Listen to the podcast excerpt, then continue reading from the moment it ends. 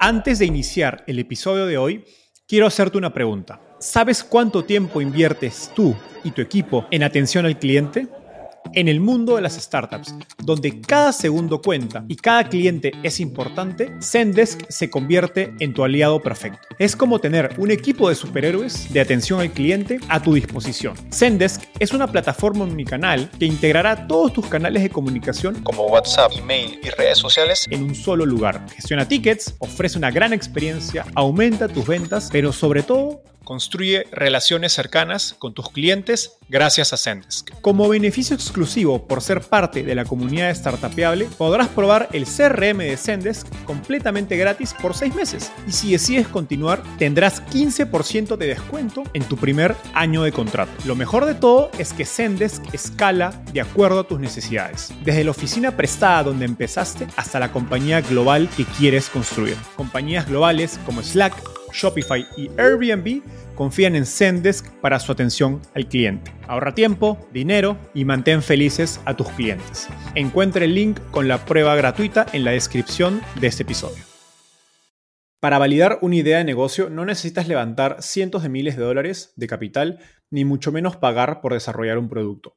Nuestro invitado de hoy, Tomás Berkovich, tardó 10 días en construir su MVP con una página web conectada a un Google Sheets. Tomás es CEO y cofundador de Global 66, una plataforma de remesas internacionales cuya visión es convertirse en el banco digital sin fronteras para individuos y empresas en Latinoamérica.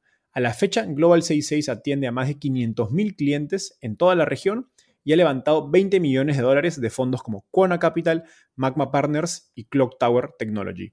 Tomás nos contó paso a paso el proceso de construir el MVP de Global 66, qué herramientas utilizaron y en qué momento deciden empezar a escribir código para escalar su producto. También hablamos de su estrategia de marketing y cuáles son las claves para implementar un programa de referidos exitoso. Gracias a Camila Segura de Global 66 y Pedro del Campo de Magma por sus inmejorables recomendaciones para esta entrevista. Hola, mi nombre es Enzo Cavalier y soy un convencido de que el emprendimiento en tecnología es una oportunidad histórica para resolver los problemas más urgentes de Latinoamérica. En este podcast conversamos con emprendedores e inversionistas de las startups más impactantes de nuestra región para descubrir cómo se idearon, escalaron y levantaron venture capital para solucionar problemas tan grandes como la educación, las finanzas y la salud. Recuerda visitar www.startapeable.com donde encontrarás todo un ecosistema de recursos para tu camino startup. Hola Tomás, bienvenido al podcast. ¿Cómo estás? Hola Enzo, muy bien y tú, muchas gracias por la invitación. No, encantado de tenerte. Tomás, empecemos con un poco de, historia. Cuéntanos cómo llegaste al fascinante mundo de las startups. Uy, em, a ver, vengo de familia de inmigrantes. Todos mis abuelos llegaron o bisabuelos llegaron desde distintas partes. Eh, y, y, tanto mis abuelos como mis padres, todos siempre, digamos, emprendieron de una u otra manera. Antes el, mundo del emprendimiento era bastante distinto a lo que es hoy día, pero, pero bueno, mi abuelo tuvo peletería, cosas de pieles, eh, después tiendas de ropa, mi otro abuelo tenía lavaseco, entonces siempre viví en familia, o creo que eso algo desde pequeño me tiene quedado y desde muy chico me gustó hacer cosas, ¿ya? Eh, fui vendedor a los 12 años, me fui a un shopping center a tocar las puertas a ver que alguien me contratara para trabajar en el verano, eh, ahí logré, me contrataron en, un, en, en, una tienda esquí de vendedor. Eh, después, como a los 14 años, empecé a trabajar de mozo, o sea, de mesero en un restaurante. Eh, fui DJ con mi mejor amigo desde los también 13, 14 años. y así, digamos, es algo, creo que hay algunos que venimos con ese chip como medio de fábrica o que lo, adquirimos muy chico. yo creo que por ahí yo soy uno de esos, digamos. Hay otros que se van haciendo en el camino pero, pero desde muy pequeño me gustó hacer cosas, ¿ya? hacer, lograr generar valor. Súper. Ahora, brevemente cuéntanos qué es Global 66.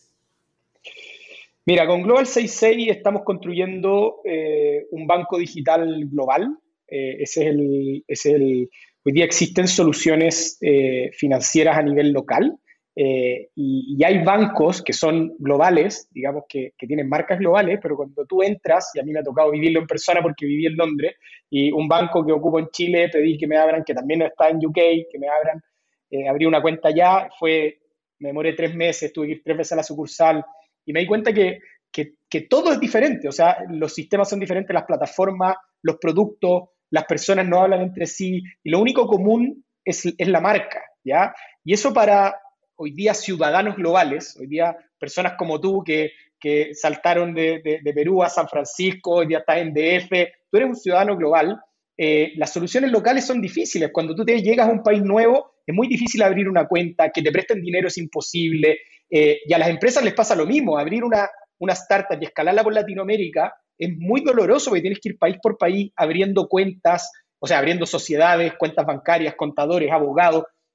Eh, y eso toma tiempo y mucho esfuerzo, dinero y todo. La visión de Global es construir eh, un, banco digital eh, para ciudadanos y empresas globales, que independiente de donde tú estés, Global 66 va a estar ahí contigo. Hoy día tenemos transferencias internacionales a más de 50 destinos, tenemos transferencias instantáneas peer-to-peer entre usuarios en la misma moneda distinta. Yo te podría estar enviando dinero desde ahora, que yo estoy en Santiago, Chile, de manera instantánea a tu billetera de Global 66 en dólares, en, soles, en pesos mexicanos, en la moneda que tú quieras, y te llega al instante. Eh, acabamos de lanzar, bueno, lanzamos el año pasado nuestra billetera multimoneda. Tú puedes tener y convertir tu dinero a, dólares, a euro a cualquier moneda latinoamericana. Y acabamos de lanzar hace la semana pasada eh, nuestra tarjeta Mastercard eh, en Perú como primer mercado. entonces, parte del objetivo es eliminar toda la fricción en el proceso de pago. por ejemplo, tú tienes un familiar, tu mamá o qué sé yo, que le quieres enviar dinero, le vas a poder enviar un, ya puedes enviarle un peer-to-peer -peer instantáneo a su billetera en soles o en dólares o lo que sea, y ella tiene automáticamente una tarjeta Mastercard para ir al supermercado, a la farmacia o lo que necesite comprar. No tiene que pasar tiempo, para ti es dos clics, ella lo recibe inmediatamente y tiene su tarjeta Mastercard sin costos de mantención, absolutamente, eh, digamos, eh, gratuita para poder, eh, digamos, llevar su vida financiera de manera sana y tranquila. Esa es la visión. la visión es construir productos que le agreguen valor tanto a las personas como a las empresas en Latinoamérica, ayudar a los emprendedores a escalar. Imagínate, a mí me ha tocado escalar dos empresas por Latinoamérica y es muy doloroso lo que hablábamos antes. Con Global 66 una empresa va a poder abrir su cuenta en cinco minutos, digital, gratis, y tener billeteras en todos los países para pagar, recibir pagos y operar eh, en toda la región con una sola cuenta. Genial, y resuena mucho conmigo, porque como decías, a mí me tocó vivir este, este dolor por doble cuando llegué a México y cuando llegué a Estados Unidos. Y pese a estar legal y todo, era un problema. Ahora, ustedes empiezan con transferencias internacionales, como, como estabas contando, y quizás la siguiente pregunta es un poco tonta, pero estoy seguro que la mayoría que hemos enviado eh, dinero internacional a familiares o amigos nos vamos a sentir familiarizados. ¿por qué es tan caro enviar dinero a otro país a través de métodos tradicionales como Western Union, MoneyGram o los mismos bancos? ¿Y por qué les ha costado tanto, digamos, evolucionar o hacer algo más, más interesante o más barato y accesible? Mira, la primera te la puedo contestar, creo que con, con, argumentos de alto nivel, pero que son eh, económicamente, eh, digamos, eh, hacen sentido. Y la segunda no lo sé porque no trabajo en esa empresa, entonces no sé por qué no han evolucionado más rápido. Em, pero lo puedo también, podría adivinarlo. Eh, ¿Por qué es caro? Es porque la capacidad instalada que tienen y la infraestructura que tienen es muy pesada a nivel de estructura de costo. En el fondo tienen sucursales en millones de países y distribuidores eh, que lo hace que su costo de operar y de realmente mover el dinero es muy alto. Entonces no pueden cobrar mucho menos porque si no, estarían, la empresa estaría perdiendo dinero y no tendría sentido. ¿Ya? Eh, ¿Por qué no ha avanzado más rápido? yo creo que aquí hay cosas de mentalidad. Justo ahora me estoy leyendo el libro, el, releyendo porque me lo había leído hace unos años atrás, el libro de Rick Hoffman, del fundador de Netflix, el No Rule Rules, eh, o, creo que es como, em, eh, digamos, eh, sin, sin, reglas o algo así se llama. Sin, y, y lo que habla, habla de su historia con Blockbuster, que él dice que se sentó con el con, no sé, el presidente de Blockbuster en Estados Unidos para tratar de venderle Netflix en un minuto que estuvieron mal económicamente y que el, el fundador de Blockbuster le dijo, ¿para qué te necesito? O sea, no, yo tengo toda la capacidad instalada, la marca, gano plata, tengo millones de clientes, tú nada, ¿ya? Y el problema que tenía es que, claro, tenía una operación muy robusta física, pero no tenía la capacidad tecnológica eh, y no tuvo la visión que tuvo, eh, digamos, que tuvieron las personas de Netflix para desarrollar el negocio digital. Entonces, hay muchos incumbentes que están avanzando en sus plataformas y en sus propuestas digitales. algunas van más avanzados que, que, otras, pero sin duda van a llegar. El tema es cuándo van a llegar y, en todo caso, nuestra, uno de nuestros productos son las transferencias internacionales. Nuestra propuesta de valor es mucho más eh, completa y global que eso y, apunta a, un público probablemente diferente al, eh, que ellos tienen. Eh, de nuevo, apuntamos acá a ciudadanos globales, a personas que son y quieren ser globales, desde, desde que viven o quieren vivir en otro país, o viajan o consumen productos y servicios globales ese es el cliente eh, de Global 66. Lo mismo en las empresas. Son empresas que tienen operaciones para afuera, compran, tienen eh, personas contratadas en otros países, eh, se expanden a otros países. Esa, es la empresa a la que Global 66 busca ayudar. Súper. En esa línea, guíanos un poco por, la tecnología que han creado en Global 66. ¿Cuáles son esas capas de, de, esta operación que ustedes, digamos, reemplazan o donde generan eficiencias con tecnología que les permite traducirse, digamos, en ahorros de costos y tiempo para sus usuarios? Bien, yo te diría, eh, a ver, hay, hay, tres capas que son las claves, digamos, para, para, para, que esto funcione, ¿ya? Una es la capa de, llamémosle de UX, ¿ya? Eh, entendido en cómo le hacemos la vida más fácil al cliente, ¿ya? Eh, y eso con, con tecnología y, y, procesos simples de cara al cliente es, uno de los factores, creo que, críticos. Lo segundo es cómo eso al final va muy de la mano de la tecnología, de cómo la tecnología que, desarrolla permite, eh, digamos, hacer algo que, por ejemplo, en remesas, que, un cliente normal se demora varias horas porque tiene que salir de su casa, tomar un transporte, gastar dinero, llegar a hacer una fila, pagar y qué sé yo, cómo lo permite hacerlo en dos minutos desde el celular, desde cualquier parte y, y que eso ocurra, ¿ya? Y la tercera es una capa eh, de infraestructura, que esa es, bien, llamémosle, análoga, eh, y, es, lo que nosotros venimos invirtiendo mucho desde el principio, hace tres años y algo que, partimos, es en generar una infraestructura eh, regulatoria en diferentes países y de partnership robusta que nos permita tener muchas opciones de pago de, de, de digamos, para cargar la billetera, para sacar el dinero, eh, y eso es algo que toma tiempo, que requiere, eh, el, digamos, el trabajo más onólogo de hacer, pan, de hacer partnership, alianzas con otras empresas, con bancos, eh, con sacar regulaciones, que son procesos que demoran uno, dos, tres años dependiendo del país, que requieren mucho capital inmovilizado. Entonces, te diría que, que no hay magia, pero es una combinación de esas tres cosas. Ahora, te, te, confieso que soy usuario de TransferWise, Cuando trabajaba como, como independiente desde México eh, para Estados Unidos, era más sencillo tanto para la compañía como para mí cobrar a través de, TransferWise, pues tenía una cuenta bancaria en Estados Unidos en dólares. Y dicho esto, las transferencias internacionales son por diseño un mercado internacional, ¿no? Por lo que entendería que pues estás enfrentando competencia no solo a otros jugadores locales que puedan surgir en, pues, en Brasil, en México, etcétera, sino jugadores globales como el mismo TransferWise. Cuéntanos qué, ventajas competitivas existen o puedes construir siendo un jugador local versus otros eh, competidores globales. Bien, a ver, lo primero te diría que, a nivel de talento en Latinoamérica tenemos el talento eh, para competir con, un Wise, como dices tú, o, cualquier otra eh, empresa global. y creemos y estamos convencidos que ahí tenemos un espacio para la pelea. Pero nosotros hoy día estamos concentrados en, apoyar y dar soluciones a personas y empresas en Latinoamérica principalmente, o latinos en otras partes. Tenemos operaciones en Estados Unidos también, por ejemplo, partiendo, incipiente, pero para ayudar a los latinos eh, que, quieren, que tienen familia o quieren operar con Latinoamérica. Em, y, en ese sentido estamos apuntando por ahora a, segmentos diferentes. Y la infraestructura, de nuevo, como, como hablábamos, esto tiene una capa de, de tecnología de UX, pero tiene una capa de infraestructura y regulación muy relevante, ¿ya? Eh, y esa es la que nosotros llevamos mucho tiempo construyendo y que no se construye de un día para otro. Eh, y Latinoamérica es muy diferente en Europa, por ejemplo.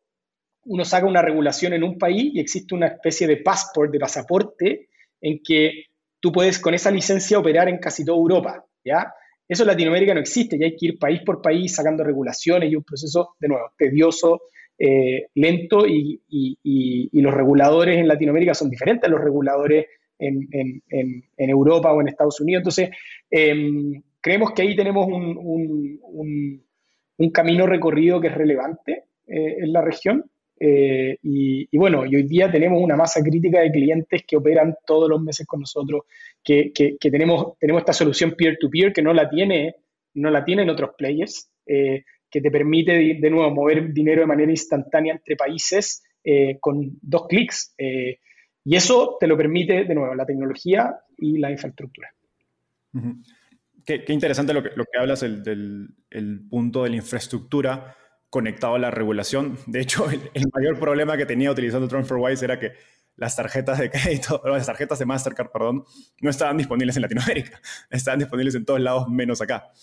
Eh, y claro, imagino que que el, el go-to-market o el construir la infraestructura en Europa, en Estados Unidos, es considerablemente más sencillo que en Latinoamérica. Y eso a finales de cuentas se convierte en una, digamos, un moat, una defensibilidad para, para ustedes. Bueno, hoy día tú, por, por ser peruano también, puedes hacer tu onboarding desde Perú eh, y ya puedes sacar tu tarjeta Mastercard Global 66 y ocuparla en Estados Unidos o en cualquier parte del mundo que quieras, enviar dinero desde Estados Unidos hacia donde, sea, ya puedes ser un ciudadano global con Global 66. que tengo la tarea pendiente. Y después me mandas el feedback, eh, el feedback. De todas maneras. Hace poco se unió una persona eh, a, mi equipo en Startupable que está basada en Venezuela y no tan sorpresivamente la mejor manera de pagarle tanto por velocidad como costo, que era literalmente cero, fue utilizando una criptomoneda estable a través de una casa de cambio online. ¿Qué rol crees que, juega cripto digamos, en el futuro de, digamos, las remesas internacionales? ¿Y cómo crees que esto afecta al modelo de negocio de compañías como Global 66 u otros jugadores? Bien. Justo eh, salió un artículo de TechCrunch eh, que, nos preguntaba lo mismo hace un par de días. Em, a ver, nuestra visión, por ahora, hay ciertas rutas que efectivamente eh, hay soluciones que pueden ser convenientes con, con, con cripto, stablecoins y qué sé yo, pero en general todavía la tecnología, llamémosle antigua, que no es antigua, digamos, pero una tecnología peer-to-peer, eh, que, eh, que, es la que usamos mucho en Global 66, que, que es, basada, digamos, en un core bancario, en tener infraestructura local en los países y todo, eh, es más eficiente todavía que el cripto. ¿Y por qué? Porque todavía el costo, cuando tú haces una transferencia, por ejemplo, de Perú a Venezuela, tienes que pasar de, de moneda local, digamos, fiat, que, que vendría siendo el sol, a cripto, ¿ya? Y ahí tienes un spread de tipo de cambio que en general, sobre todo en mercados ilíquidos, es muy alto. Eh, después tienes la transferencia, que la transferencia es muy eficiente efectivamente con cripto porque es rápida y el costo es bajo. Pero después tienes que pasar en, el destino, en este caso en Venezuela, de, de nuevo, de la stablecoin o la cripto a fiat, a bolívares o a dólares o a la moneda que quieras pagar en Venezuela. Y todavía la suma de esos costos es bastante mayor en general que las, las, las otras metodologías. Entonces, yo creo que van a, yo creo, yo soy un crypto believer a todo esto, eh, creo que hoy día no están ahí todavía eh, para hacer, eh, digamos, para realmente tomar una, un, un, market share, una posición de mercado relevante versus, versus otros métodos. Pero sí creo que eh, hay una probabilidad que no es baja, que, en el futuro sí lo sean, cuando bajen un poco las volatilidades, eh, se hagan más líquidos los mercados y estos spreads de, entrada y salida, llamémoslo, eh, de fiat a cripto y de cripto a fiat, bajen. pero esa, es nuestra visión hasta el, hasta el momento. Genial, no, me, hace mucho sentido. Gracias por esta explicación. Ahora me gustaría pasar a un siguiente tema que es un poco el, origen de Global 66 a partir de, su MVP. Me parece una historia genial. Eh, en entrevistas anteriores cuentas cómo digamos, empiezan con un MVP construido sobre eh, Google Sheets, que es el, digamos, el Excel de Google. Y lo, interesante es que suene, pienso que puede ser muy útil e inspirador para otros profesionales que quieren emprender pero no son técnicos. Cuéntanos paso a paso cómo hicieron eh, digamos, este MVP sin programar y, qué herramientas utilizan en este proceso. Bien, a ver, para un MVP, lo más rápido para mí es probar el Product Market Fit rápido, ¿ya? Y gastar los menos recursos posibles, tanto a nivel de dinero, de tiempo, de, eh, para, para ver si hay, como decimos acá, si hay agua en la piscina o no hay agua en la piscina, ¿ya? Me quiero tirar el piquero cuando hay agua, no cuando no hay agua. Em, entonces, buscamos la forma de partir un, un, MVP lo más rápido eh, y económico posible y lo que hicimos fue, éramos un equipo de tres personas en ese minuto, em, desarrollar un, front simple eh, con un cotizador eh, que, lo desarrolló Julio, que está acá en Global también, con un cotizador que por detrás estaba conectado a Google Sheets.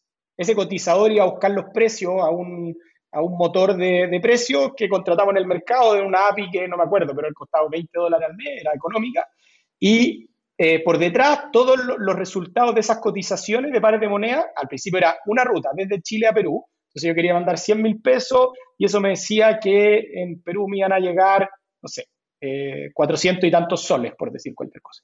Y después, eso hay un formulario de nuevo en Google, que tú ponías tus datos, nombre, apellido, qué sé yo, dirección, los datos necesarios, y eso por detrás iba llenando un Google Sheets. Entonces era una fila que decía, mira, Enzo está cotizando mandar 100 mil pesos desde Chile a Perú, que le da tantos soles eh, y todos sus datos y qué sé yo. Y eso por detrás nos metíamos al banco y hacíamos las transferencias. O sea, así de, de, arcaico, por decirlo de, alguna manera. Pero era la manera de probar eh, si, si, esto, si habían clientes dispuestos con el dolor, con la necesidad eh, de eh, y así de a poquito empezamos a crecer y estaba la necesidad, estaba el dolor, digamos, porque de nuevo las personas, eh, el proceso hoy día es muy friccionado, muy caro, eh, requiere mucho tiempo con, con, con, otras empresas. Entonces, lo, lo, increíble de todo esto, el mundo financiero es difícil de partir porque ¿quién confía en una empresa, mira, en una página web nueva? Y yo pasarle, no sé, 100 mil pesos por poner un, un número, que son, no sé, 120 dólares, eh, tengo que confiar. ¿Y cómo confío en una empresa que no existe? Entonces, romper ese, esa, esa barrera al principio es, es, muy complejo y hay que ser, creo que, bien creativo y innovador para buscar formas de, de, que la gente empiece a confiar. Eh, y así de a poquito partimos. Cuéntanos qué, fue clave para generar esa confianza, sobre todo cuando tienes un producto tan, tan sencillo. ¿no? la, digamos, la persona que está mandando dinero no está yendo a, una oficina y ve pues, el local y sabe que hay alguien detrás porque tiene que haber capital para, para digamos, sostener esa operación, etc. Acá era una página web simplemente. Sí. Mira, trabajamos mucho en, a ver, en entender y conocer al cliente eh, y en construir una reputación online. Entonces, tratábamos de hablar con los clientes al principio, casi todos los que cotizaban, le pedíamos el teléfono, llamábamos, eh, empezamos a pedirle reviews a los que tenían buena, buena, buena, buena experiencia, que nos dejaran un review en Google, en Facebook, en alguna parte. Eh, diría, construyendo confianza, básicamente, eh, a través de comunicación directa con los clientes y como otros le cuentan, y al final cuando las cosas funcionan y son mucho mejor que la alternativa, se empieza a generar un, boca a boca medio natural, ¿ya? Eh, y, es lento, no es rápido, pero, pero de a poquito eh, vas construyendo. Tú ya habías trabajado con tecnología en tus startups anteriores, en EasyTech y Cuponatic. Algo que me genera curiosidad es por qué deciden empezar sin código, no de una manera tan, tan sencilla. Uno pensaría que un emprendedor con esa experiencia pues, va a lanzar algo más complejo en un inicio. Y, digamos, ¿qué ventajas ganas eh, al iniciar la compañía usando digamos, un producto mínimo viable con este enfoque tan mínimo? Es que para mí es la única forma de partir. O sea, eh, hay que buscar partir de nuevo con los menos recursos posibles, lo más rápido posible, porque lo más probable es que lo que uno tiene en la cabeza como visión no es exactamente lo que el cliente quiere. Eh, y, por ende hay que ir validando un montón de cosas y iterando muy rápido. Entonces, cuando tú te encierras a construir un código em, que, demora meses probablemente en hacer algo bueno, o sea, sale al mercado y probablemente te vas a pegar con una, con una, contra la pared. Eh, entonces, de nuevo, para mí no hay otra manera de partir. Súper. Ahora, me imagino que tenían un conjunto de hipótesis que querían validar eh, y digamos, no sé, si alguna métrica de, ¿sabes qué? Tantas transacciones, tanto volumen, tantos usuarios, y ok, a partir de ese momento vamos a empezar a programar. ¿Cómo piensas acerca del momento correcto para empezar a escribir código? ¿Cuándo dirías que es muy pronto? ¿Cuándo dirías que es muy tarde? Mira, por ahí dicen, eh, creo que uno de los founders de Airbnb lo decía, eh, haz todo manual hasta que ya no puedas más, hasta que ya la demanda, digamos, eh, ya, ya, no te dé para hacerlo manual, ¿ya? y ya tenga, al final tienes que hacer la ecuación. No sé, te voy a inventar un proceso manual que requiere primero, bueno, una persona, unas horas de su tiempo, después una persona full time, después dos, después tres. Bueno, al final es, cuánto te cuesta automatizarlo versus cuánto te está costando el, mantenerlo. Y hay, un tema siempre de prioridades. Entonces, no se puede automatizar todo. O sea, en el largo plazo sí, la gran mayoría de las cosas. Pero hoy día, ¿qué me preocupo? De automatizar algo que, que, lo puedo hacer manual y no es tan caro hacerlo manual versus desarrollar algo que sé que me puede que puede ayudar a la compañía a pegarse el siguiente salto, ya sea a nivel de producto, de conexión con un partner, eh, con una API, diferentes cosas. Entonces, es muy difícil decir el cuándo, acá cada, y ahí está la magia, creo, gran parte de, la pega, digamos, del trabajo, de, digamos, de los equipos, es priorizar bien. Eh, y, la realidad de cada compañía es diferente. Entonces, ¿en qué minuto eh, realmente meterle? Pero como, regla, yo diría hasta que no dé para más. Hasta, o hasta que estés viendo que no va para más, porque tampoco puedes construir de un día para otro. Eh, nosotros te diría que estuvimos como cuatro meses operando en el MVP eh, y ya llegamos a un nivel de, no sé, podríamos haber estado haciendo entre 100 y 200 operaciones al día. Eh, y, recién ahí dijimos ya, el equipo, vamos, construyamos la, la plataforma, ¿ya? Y esa plataforma la construimos también, MVP. En tres meses, un equipo de cinco personas atómicos, que son los, los tech founders de Global, que están todos acá todavía, eh, construyeron la versión MVP que salió live en cuatro países a la vez. Eh, pasamos de una ruta como a 100 rutas eh, de una y, aguantó y de, bueno, y sobre eso fuimos construyendo, pero siempre pensaba con una arquitectura desde el principio que fuera escalable. Genial, no, qué, grandes lecciones nos has dejado con, con eso último. Global no, no, es tu primer emprendimiento eh, y paradójicamente, creo que uno, un, emprendedor pensaría, como te decía, que más experimentado va a ser mucho más sofisticado al validar sus ideas. Creo que nos has mostrado que es todo lo contrario. Entonces, me gustaría saber en qué se diferenció el MVP que hiciste en Global 66 versus tus compañías anteriores. ¿Y cuál crees que son los errores más grandes que cometen los emprendedores en el proceso de validar sus ideas de negocio? Yo te diría que la metodología de, o sea, todo, te diría que todos mis emprendimientos en general en los que he estado involucrado de alguna manera parten con lo más básico posible. Eh, planilla Excel el primero, eh, después, bueno, el MVP de Cuponati que era difícil hacerlo 100% eh, manual, pero construimos un MVP en también fueron como en, dos meses y medio, construimos la plataforma básica para salir al mercado. Em, y entonces, eso no, te diría que para mí, en mi manera de pensar y hacer, eh, de partir los proyectos, no ha cambiado. Sí ha cambiado mucho mi, primer, mi primer business plan cuando, cuando, partimos Z Pricing, que es una empresa de revenue management para la industria del cine. El business plan tenía 70 páginas y me había demorado dos meses en escribirlo. Por supuesto que estoy seguro que nadie se lo leyó. Logramos levantar capital eh, con, dos inversionistas ángeles que les tengo mucho cariño. Eh, y estoy seguro que ni uno de los dos, no le he preguntado, pero les voy a preguntar, estoy seguro que ni uno de los dos se lo leyó completo, seguro. Eh, y hoy día, ¿qué? Hago un business model canvas y, listo, y ya, y vamos, y bueno, puedes escribir la estrategia, en Global escribimos nuestra estrategia que debe tener, no sé, 10 páginas, que hasta el día de hoy está live y la revisamos todos los años y le hacemos algunos ajustes, pero era un poco plasmar la visión y, ya, y ya. Global 66 no es tu primer emprendimiento en tecnología y paradójicamente uno pensaría que un emprendedor más experimentado sería más sofisticado al momento de validar sus ideas.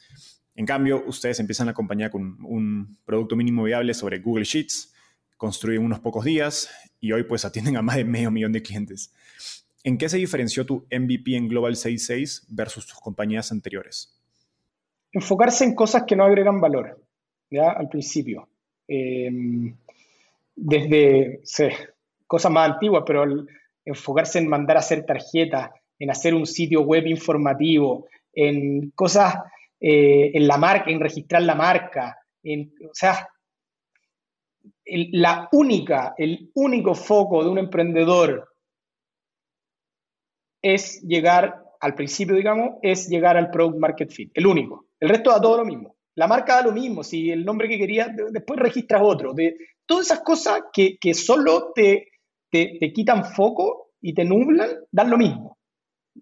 Lo único importante es llegar al product market fit y por supuesto que para llegar a ese product market fit es construir un equipo inicial de personas talentosas. O sea, con un buen equipo inicial, chiquitito, lean, eh, y, estar, digamos, obsesionado con llegar a ese product market fit. Y la única manera de llegar a ese product market fit es estar muy cerca del cliente, estar hablando con el cliente, viendo qué necesita, viendo dónde están sus dolores, eh, viendo cómo le agregas valor más allá de lo que le ofrece el mercado en general. Eh, eso es. Buenísimo. Una vez que alcanzan Product Market Fit en, en Global 66, una de las claves de su éxito y crecimiento fue su programa de referidos. Cuéntanos eh, cómo fue esa estrategia de go-to-market en un inicio y por qué utilizar referidos les funcionó tan bien.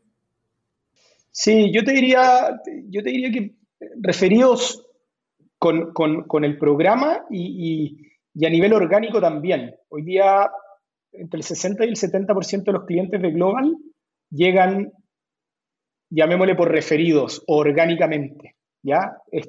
Es muy poquito lo que le estamos pagando a las plataformas, siempre lo definimos en la estrategia, que nosotros no queríamos depender de, Google, Facebook y los grandes advertisers para atraer a nuestros clientes, que siempre nos planteamos como que queremos ser una compañía eh, como de product driven growth, en el fondo que nuestro crecimiento venga porque construimos un producto que eh, soluciona dolores, es simple, eh, tiene bajos, bajas barreras de entrada y al final que le agrega mucho valor al, a los clientes. Entonces, em, no hemos preocupado, bueno, tenemos un programa referido en que, digamos, le regalamos al, que invita y al que recibe, eh, antes eran descuento en remesa, hoy día es dinero directo al wallet, como a, la billetera, como tenemos diferentes productos, las personas pueden comprar dólares o pueden eh, enviar una transferencia instantánea entre usuarios o pueden hacer una remesa. Bueno, la, es plata al final, que de hecho si quieren la pueden retirar eh, o la pueden usar con su tarjeta Mastercard en el caso de Perú. Em, es dinero. Pero más allá de eso, como nuestro, nuestro foco ha sido construir esta, digamos, este producto y esta reputación online eh, que, los clientes, digamos, les genere confianza global. Y, hoy día tenemos muy, buenas, muy buenos ratings en, Google, en Trustpilot, en App Store, en Play Store. Eh, bueno, ese es, el, es el foco. Hoy día, orgánicamente, por buscadores orgánicos, también eh, llega una parte importante de nuestros clientes esa ha sido un poco la, estrategia. Súper. Me gustaría hacer doble clic en la parte de, digamos, de, programa de referidos y, esas recompensas que le das a los usuarios, porque durante los últimos dos o tres años hemos visto a plataformas de taxi, de delivery, eh, de comida, utilizar estas, estos, mecanismos de, recompensa, pero llegó un punto, creo, donde básicamente se regalaba dinero, digamos, sumas que parecían, digamos, exageradas eh, para, para, digamos, el consumo, no sé, 20, 30 dólares y pues uno piensa que con los problemas de rentabilidad y unit economics que han tenido varias de estas compañías, no parece que estos programas de referidos y recompensas hayan sido muy exitosos. Al implementar ese programa, ¿cómo te aseguras que sea una estrategia de adquisición rentable y pues evitar caer en el regalar plata? Mira, yo no sé porque no le conozco los unit economics a esas compañías, pero sí, como los diseñamos nosotros, acá hay dos, dos cosas claves. ¿Cuánto te cuesta adquirir un cliente? El CAC, que ahí viene la definición que dices tú, cuánto estoy dispuesto a regalarle a cada punta y ese es lo que le regalo a las dos puntas al final me hace mi CAC, mi costo de adquisición de cliente. ¿Y cuál es el, cuál es el lifetime value? ¿Cuánto dinero me van a dejar eh, en el tiempo esos clientes? ¿ya? Entonces, todo esto se trata de tener una ecuación de lifetime value a CAC que sea positiva. En el fondo, si me cuesta uno traerlo, ese cliente me tiene que dejar más de uno en el tiempo para que realmente esto sea negocio y ojalá sea 3, 4, 5, X veces más eh, en el tiempo. Entonces, como lo hacemos nosotros, es, tratamos de entender bien cuál es nuestro lifetime value. Eh, y aquí, en el fondo, por país, por canal, por, al final los promedios esconden muchas cosas. Eh, y, en función de eso, definimos hasta cuánto podemos, eh, digamos, eh, regalarle o pagarle a nuestros clientes por un programa de referidos, por ejemplo. O también esta misma lógica tiene para la inversión en cualquier canal. En el fondo, ¿cuánto estoy dispuesto a pagarle a Google porque me traiga un cliente? Bueno, va en función de cuál es el lifetime value de ese cliente en el tiempo. Entonces, diseñamos y vamos testeando, vamos testeando la elasticidad de los clientes y, si le regalo más, invita más, bueno, ¿qué tanto más y cómo eso me cambia los, los, los, los, unit economics? ¿ya? Em, creo que eso es clave para tener programas que sean sustentables en el tiempo y, y empresas al final que sean sustentables en el tiempo. Súper, no, hace mucho sentido. A primera vista, suena que su producto tiene un gran fit con este tipo de programas, por la dinámica de, enviar y recibir dinero eh, peer-to-peer, por el hecho de que tienes, pues, como decías, ciudadanos globales, gente que está en distintos países y comparte, participa en, no sé, en familia o amigos o negocios, y hay mucha, mucha interacción entre los mismos usuarios. ¿Qué tipos de productos o negocios creen, crees que hacen mejor fit con, con este tipo de programas referidos? Mira, en general se ocupa más para, para, para, para compañías B2C, digamos, que, que atienden a consumidor final. Eh, como dices tú, plataformas de, delivery, de e-commerce, ocupa mucho, eh, etc. Em, nosotros estamos empezando a testear, también tenemos ahora un programa referido eh, en que puedes invitar empresas, o sea, personas o empresas pueden invitar empresas a Global 66. Y como el lifetime value de una empresa es bastante mayor en general que el de una persona, el premio puede ser bastante mayor. De hecho, hoy día creo que estamos eh, dándole 100 dólares a las personas o empresas que nos traen una empresa como cliente. Tú dices, wow, es mucha plata. Claro, lo que pasa es que si una empresa hace todos sus pagos internacionales con Global 66, eh, digamos, y tiene pagos recurrentes, ya sea a freelancers o, personas que trabajan para la compañía en otro país, importaciones, pago de servicios, de ellos, son montos de, son montos de dinero eh, bastante más grandes que dan, los unit economics dan para darle un premio mayor.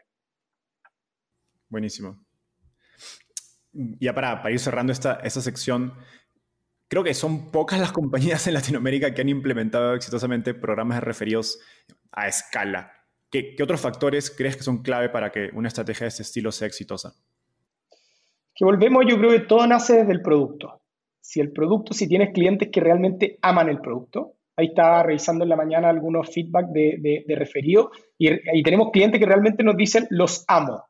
Porque, y tengo varias historias, pero personas que realmente les solucionamos un dolor, personas que tenían que viajar dos, tres horas a un pueblo eh, para ir a hacer una fila a Western Union porque les queda lejos de la casa y ahora lo hacen en dos minutos del celular. O sea, esa persona de verdad eh, nos dice, me regalaron un día, un día al mes de mi vida porque le tengo que mandar dinero a mi hija eh, en otro país. Em, entonces, cuando tienes, logras construir un producto que, a muchas personas les gusta, esas personas, eh, digamos, quieren compartirlo. Los seres humanos nos gusta compartir las cosas que nos funcionan y que realmente tenemos como esos, esos minutos wow, como, oh, esto se pasó.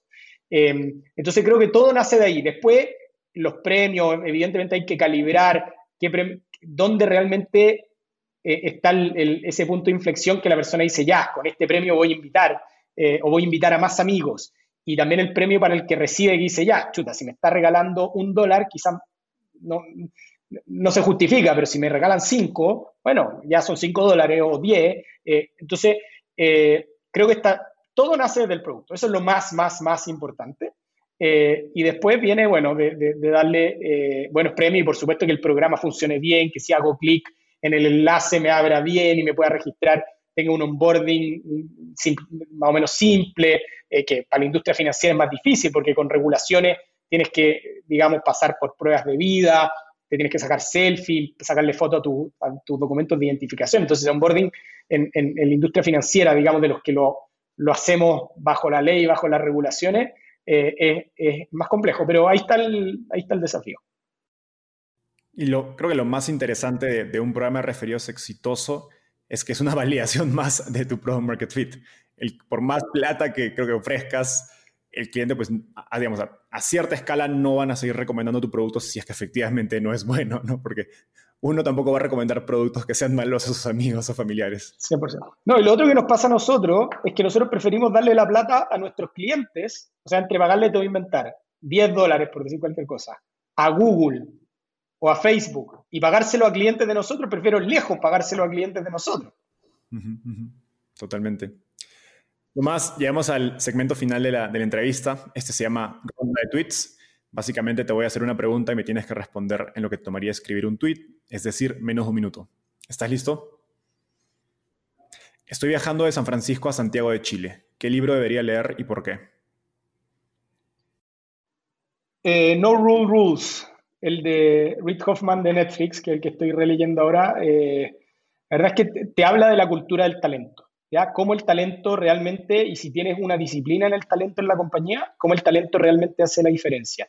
Y si tú tienes realmente talento dentro de la compañía y puro talento, eh, puedes liderar con contexto y dando libertad prácticamente total y eso va de la mano de una responsabilidad. Entonces, las personas toman las decisiones solos, eh, tienen autonomía total eh, para operar, se hacen responsables de sus, de sus acciones, pero desde cosas básicas como políticas de viaje, vacaciones, la persona es eh, totalmente eh, libre eh, de, y lograr eso es un desafío gigante, pero creo que las empresas que lo logren y Netflix lo, lo demuestra,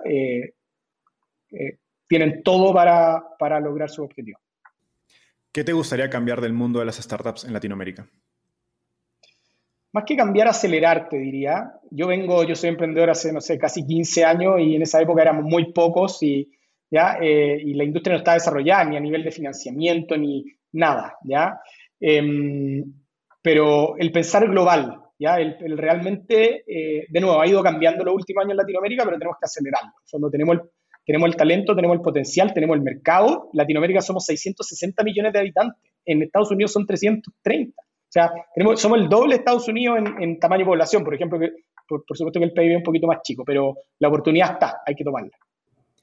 ¿Quién es una emprendedora o emprendedor en Latinoamérica al que crees que debería entrevistar y por qué? Em, el Hanan Nust. Hanan es el founder de Keylog, que partió a pulso, solo, y hoy día tiene una empresa maravillosa eh, eh, que la hizo orgánicamente y, es, digno de, de, conocer su historia. Genial. Tomás, eso ha sido todo por hoy. Un gustoso tenerte acá y al resto de la audiencia nos vemos en un próximo episodio. Bye. Bien, gracias Enzo. Bye.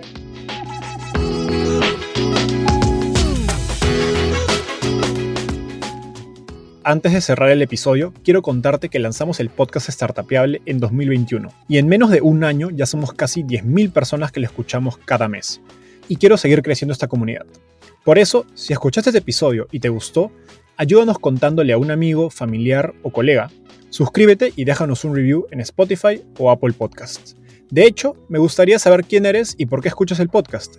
Mándame un mensaje sencillo a enzo.startapeable.com o por Twitter a arroba contándome por qué escuchas el podcast Startapeable y cómo te ayuda en tu empresa o trabajo.